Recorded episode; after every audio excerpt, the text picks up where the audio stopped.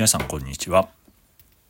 5分で学ぶ9割の人が知らない目標達成の思考術。学習支援塾エール指導責任者の伊坂です、えー、本日もよろしくお願いいたします。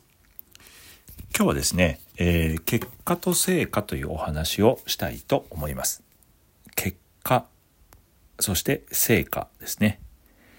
えー、まあ似てる言葉特にあまあ意識せずにね皆さん取り組まれている方が多いと思うんですけども、えー、これは違うんですよね、えー、自分がしたことが結果です。で成果というのは周りの評価が入ったものが成果です。例えば何か優勝したり頑張ると周りがちやほやしたりね、えー、持ち上げてくれたりする。これ成果なんですね。でも頑張って例えば結果を出した。これ結果。そこにはいろんな評価が絡みます。それを成果と言います。で人はこの成果に振り回されて自分を見失ってしまうんですね。なんかすごいね。とかああなんかそしたら本とか出しませんか？とかこういうのいいですよね。テレビ出ませんか？とかちやほやするんで本来やるべきことを忘れてしまったりする。これよくあることなんですよね。そうではなくて私たちがやるべきことは結果にフォーカスする。よくいいですか結果にフォーカスする。そうなんですよ。自分がしたこと。例えば素振りを1000回します。1000回した。これ結果です。〇〇チームと対戦する自分たちはこういうプレーをしようそういうプレーができた勝ちとか負けはこれは成果、ね、評価が入ってくるんですけどもやるべきことをやるこれは結果なんですね。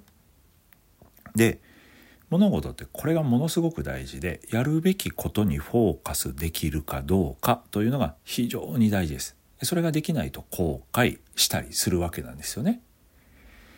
決めた決めたことを確実にできるかどうかそれが大事です。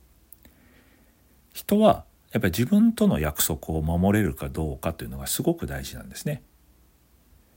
え、ある言葉があります。人は人との約束は守るけれども自分との約束は平気で破ると。うんまあそうなんですよね。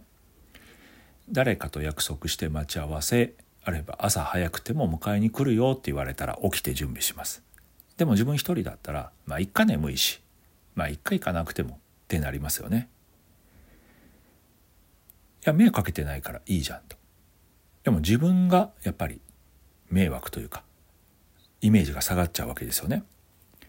これすごく大事で自分との約束を守るとセルフイメージが高まります。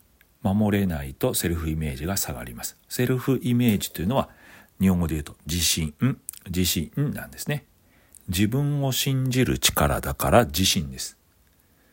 私はできる。俺はできる。きっと今回もできるはずだ。それは普段できているからですよね。普段できてなかったらやっぱりダメなんじゃないかと思うじゃないですか。ということは決めたことは小さなことでもきちんと積み重ねるこれがすごく大事です。原田メソッドでは日誌毎日取り組む毎日5分10分でいいからやりましょう。5分10分時間取れない人いないと思うんですけどもなかなか続けるのは大変ですよね。でもそれを続けることで自信になる。これが大事なんです。そうするとスポーツだろうが勉強だろうが仕事だろうが結果を出せるわけなんですよね。是非ね、えー、自分がやるべきこと目標に対して今何をすべきなのかしっかりね明確にして着実に取り組んでほしいなと思います。結果と成果きちんとね理解をして取り組んでいきましょう。今日はここまでです。ありがとうございました。